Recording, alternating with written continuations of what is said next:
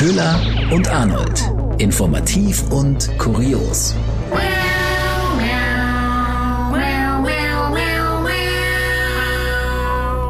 Hallo und herzlich willkommen zu einer neuen Folge Köhler und Arnold. Wir sind Nachrichtensprecherinnen und im normalen Leben seriös unterwegs, hier aber nicht. Und es handelt sich um eine Spezialfolge, die Urlaubsfolge. Urlaubsedition. Woo, woo, woo. Eigentlich sind Urlaubseditions im Podcast immer scheiße, muss man sagen. Diese hier nicht.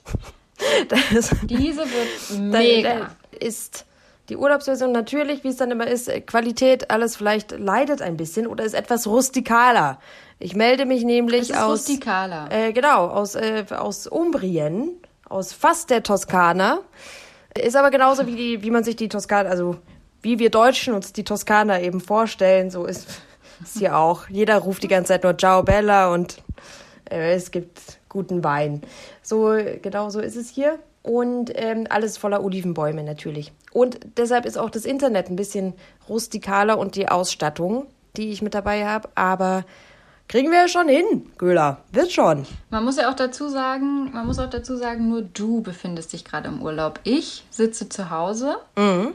Aber aus Solidarität äh, nehme ich auch mit einem anderen Mikro auf. Damit wir nicht, dass ich total gut klinge und du total beschissen. Das Danke. Ja Danke. Ja, ja gerne. Finde find ich schon mal gerne. gut, dass wir so, mhm. so reinstarten. Ja, und unsere, unsere Themen sind auch so ein bisschen urlaubsmäßig, würde ich sagen. Ähm, ich ja, Güller, urlaubsmäßig starten wir insofern. Ich äh, würde gerne von dir wissen, was, was heißt auf Deutsch, kleiner Sprachkurs auch. Wir reden jetzt über den Barra di Potenza. Der Barra di Potenza. Ah.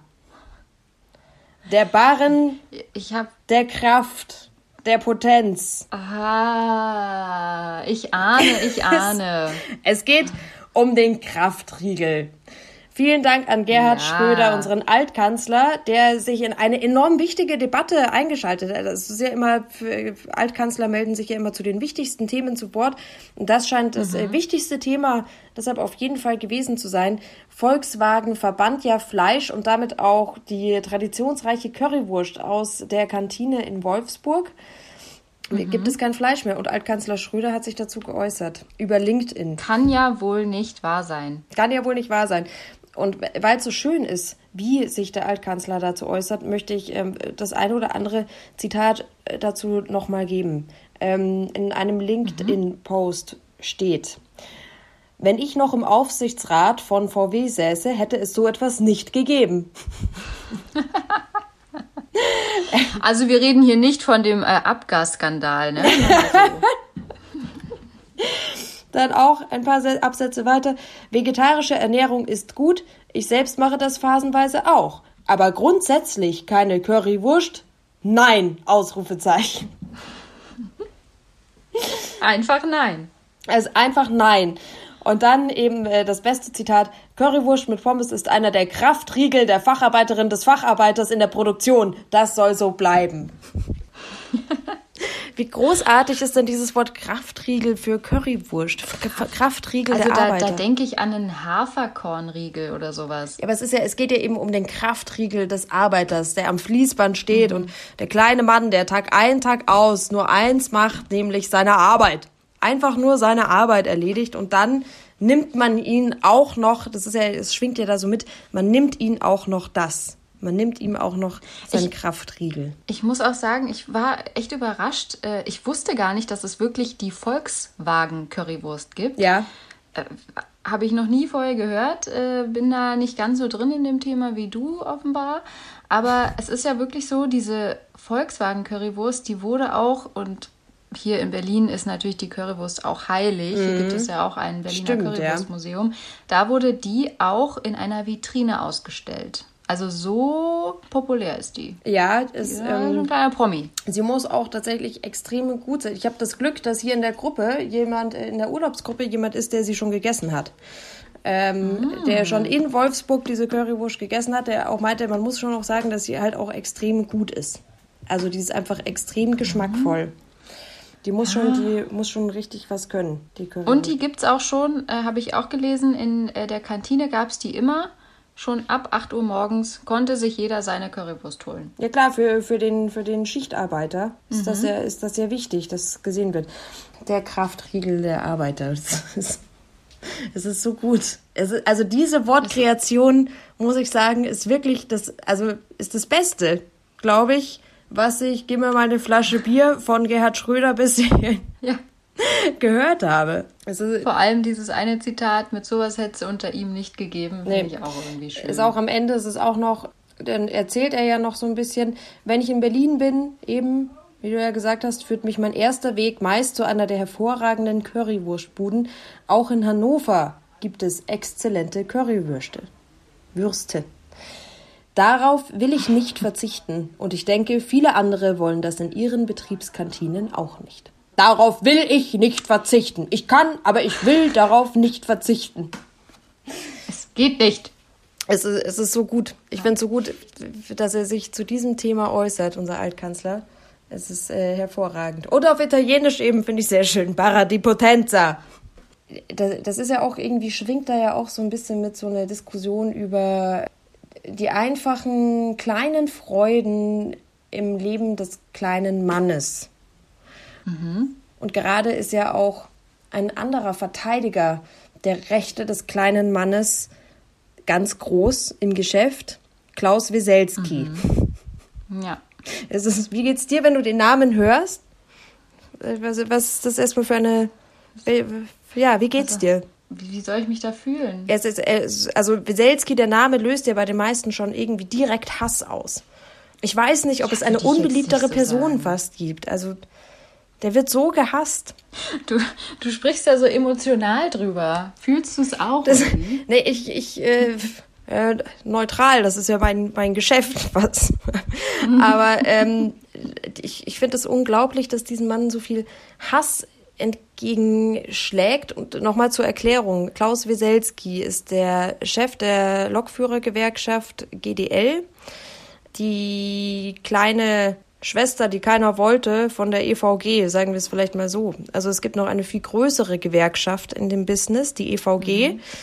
Die hat ungefähr fünfmal so viele Mitglieder wie die GDL. Und darum gibt es da ja auch einen kleinen Machtkampf zwischen den beiden.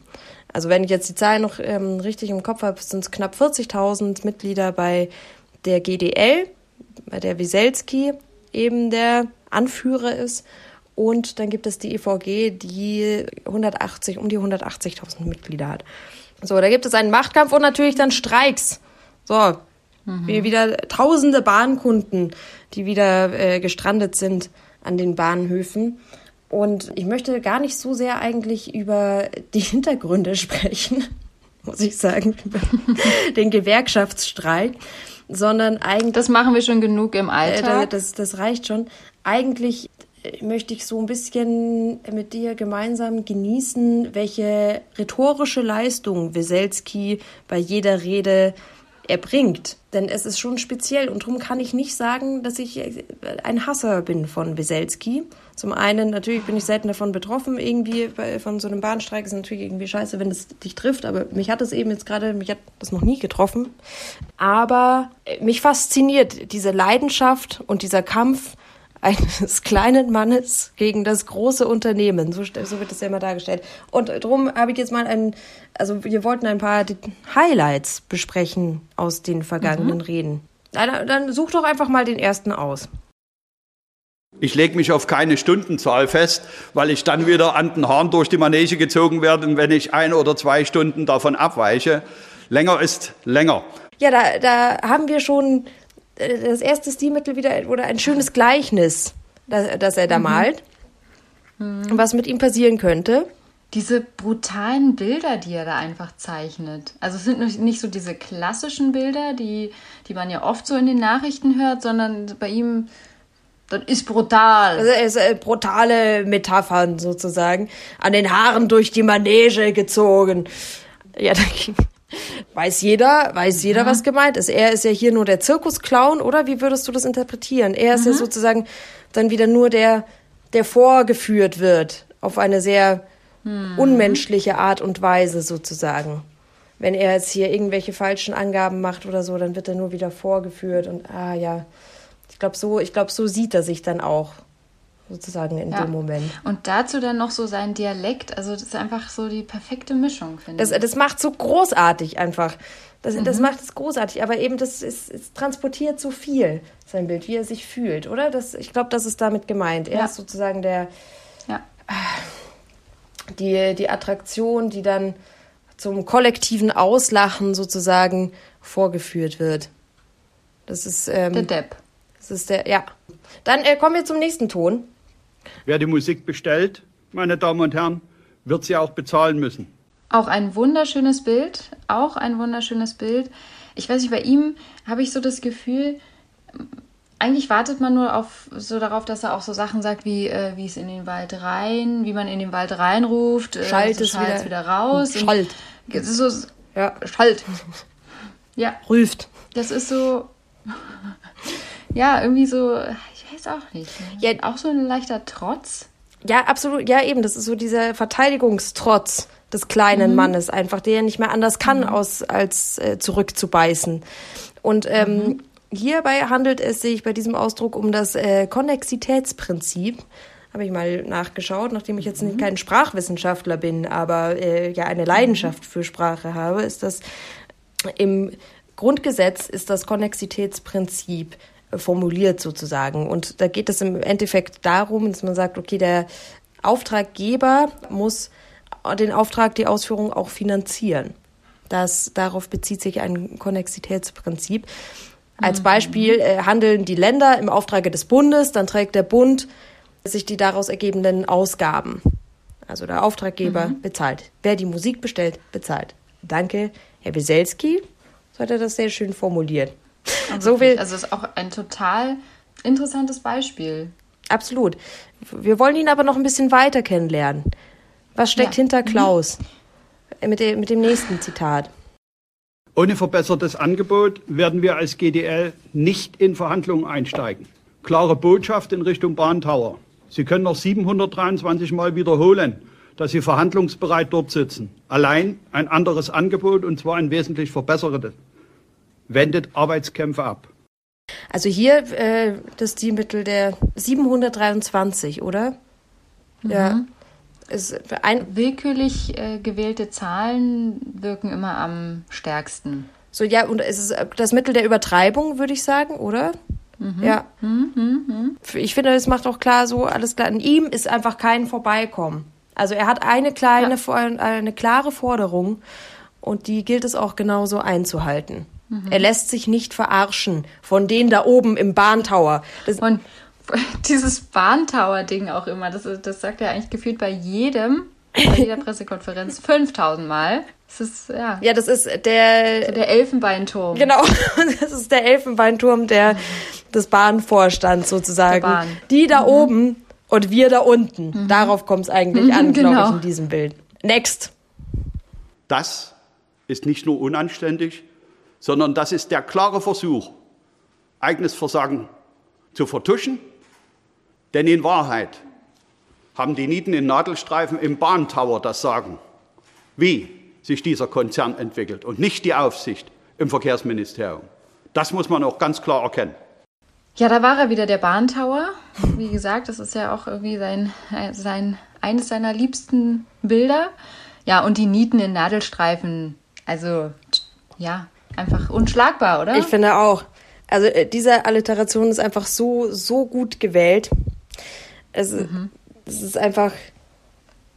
Ich habe auch nachgelesen, das ist, es klingt auch einfach besser, also in einem Buch für wie schreibt man richtig reden, stand mhm. es auch drin, okay, natürlich, diese Alliterationen sind einfach ein viel, viel besseres Mittel, um auszudrücken, was man irgendwie meint. Es ist einfach einprägsamer. Klar, ich glaube, jeder kennt die Alliteration, aber ähm, es ist natürlich auch viel besser, mhm. als jetzt von den Versagern in Maßanzügen zu sprechen. Es ist hier, es ist einfach, es ist griffig, Absolut. es sind die Nieten in Nadelstreifen. Das ist so ein, wo man dann dahin, wo das, das Volk Jawohl. da ruft. Ja, richtig.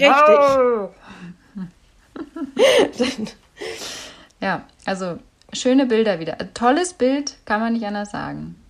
Die Nieten, die Nieten, die in, Nieten Nadelstreifen. in Nadelstreifen. Ja, es ist wieder so eine Obrigkeitskritik, finde ich eindeutig, so eine Elitekritik, mhm. oder?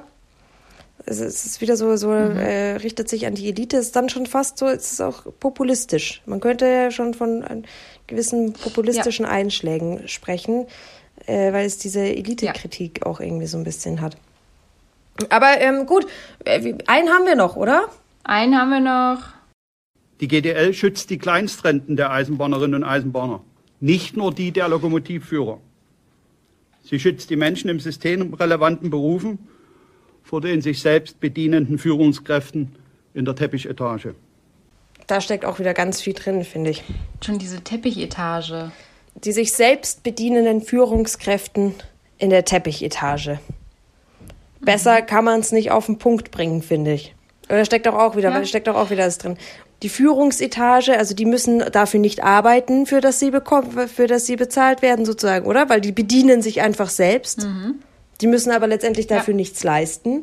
Das steckt doch da drin. Im Gegensatz zum kleinen Arbeiter, der rackert und rackert und letztendlich nichts davon hat. So würde ich das sehen. Aber ich, ich muss sagen, ich hänge immer noch so ein bisschen an der, an der Teppichetage mhm. fest im Kopf, einfach weil ich mir denke, wow, wie alt einfach dieses Bild ist. Die Teppichetage? Ja, die Teppichetage. Das ist so ein altes Bild. So, da denke ich an 90er Jahre Büros. Ja. Ja, weil man keinen Teppich mehr hat. Ne? Man hat ja jetzt eigentlich. Genau. Das, das ist ja jetzt eher die Hochglanzetage. Das ist die Parkettetage. Das ist die Parkettetage, Hochglanz-Parkettetage. Mhm. Ja, das ist Da hänge ich jetzt irgendwie noch fest. Aber ich glaube, Weselski ist da auch so ein bisschen hängen geblieben, was das. Also es mhm. wirkt schon so ein bisschen, das stimmt schon, es wirkt so ein bisschen aus der Zeit gegriffen. Die Nadelstreifen, so entrückt. die Teppichetage, ja. das ist alles so 90er Jahre Material.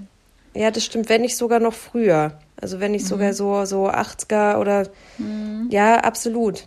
Es, das passt gar nicht, weil wie stellt man sich jetzt das moderne Management heutzutage? Es sind ja eher die, die knöchelfreien Schmal, Schmalschneider von den schmal geschnittenen Hosen.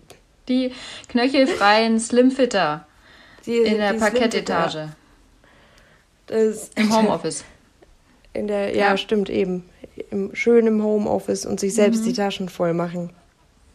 Also das ist so ein bisschen wie aus einer anderen Zeit. Und darum muss ich sagen, finde ich das auch irgendwie, jedes Mal diese Seite finde ich einfach faszinierend an Weselski. Mhm. Also ich würde, er wirkt so gnadenlos in seinen Forderungen. So, um was es ihnen jetzt wirklich geht, das wird ja vielfach diskutiert. Eben dieser Machtkampf der Gewerkschaften oder ob es ihm jetzt wirklich um die bessere Bezahlung der Mitglieder geht, das sei ja so ein bisschen dahingestellt. Aber wie er es macht, ist einfach, ich, ich würde mich, also ich würde ihn auch vorne ranstellen, glaube ich. Und denken, dieser Mann tritt ja. für mich ein. Ja. Und für meine Interessen. Und der würde die Currywurst auch nicht streichen, du. Das ist eine gute Frage, ja? Nee, wahrscheinlich nicht. Wahrscheinlich nicht. Ja, das war die kleine Weselski-Analyse. Ja, sehr schön. Ich würde sagen, wir kommen dann auch schon wieder zu meiner Kategorie, oder? Ich sitze so in einem dampfenden, heißen Raum und ich kann den Ventilator nicht aufmachen, nicht anmachen. Ich kann kein Fenster aufmachen, weil draußen Halligalli ist und es ist so oh, baden im eigenen Saft. Hm, und zwischendurch werde ich ständig gestochen und kann nichts dagegen tun. Oh, ja, aber du kannst ja gleich in den Pool springen, ne? Ja, okay. Vorher noch, ähm, noch die Sommer. Pan- oder Pen-Geschichte. Ja, aber ich möchte erst dein, das ist jetzt Panen oder Einsatz. Pen, Panen oder Pen, Panen oder Pen. Ah, Dankeschön, Arnold. Mhm. Ja, ich habe eine äh, Sommer Edition, Summer Edition äh, mhm. von meiner Kategorie Pan oder Pen mitgebracht.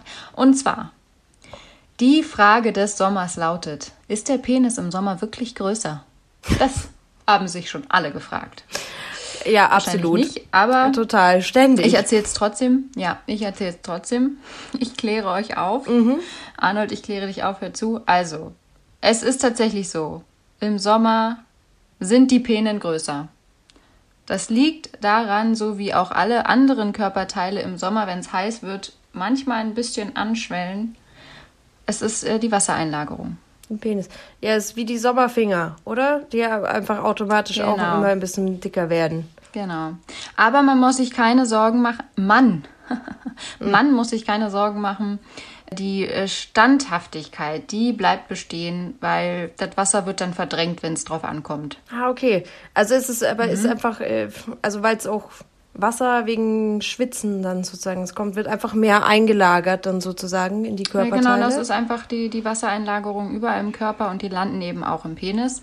Und äh, wenn er aber zum Einsatz kommen muss, dann ähm, schießt er das Blut ein und durch dieses Anschwellen wird dann das Wasser verdrängt. Hitzepenis. Und es gibt übrigens Schöner auch, Hitzepenis. es gibt, Hitzepenis. es gibt aber übrigens auch einen Winterpenis, also der ist dann kleiner. Also nicht verzagen, der wird dann auch wieder größer. Das ist nur temporär. Schön, die Gezeiten, die Jahreszeiten. Die, Ge- die Jahreszeit, der Jahreszeitenpenis. ja, Jahreszeitenpenis. Gut. Genau, das ähm, war meine wundervolle Penengeschichte, äh, Urlaubsedition. Danke. Sind wir da jetzt auch wieder Mhm. so ein bisschen schlauer? Und ähm, dann äh, ja damit noch schönen Urlaub an mich. Und äh, dann ab in den Pool, würde ich sagen. Ja, richtig. Dann äh, tschüss.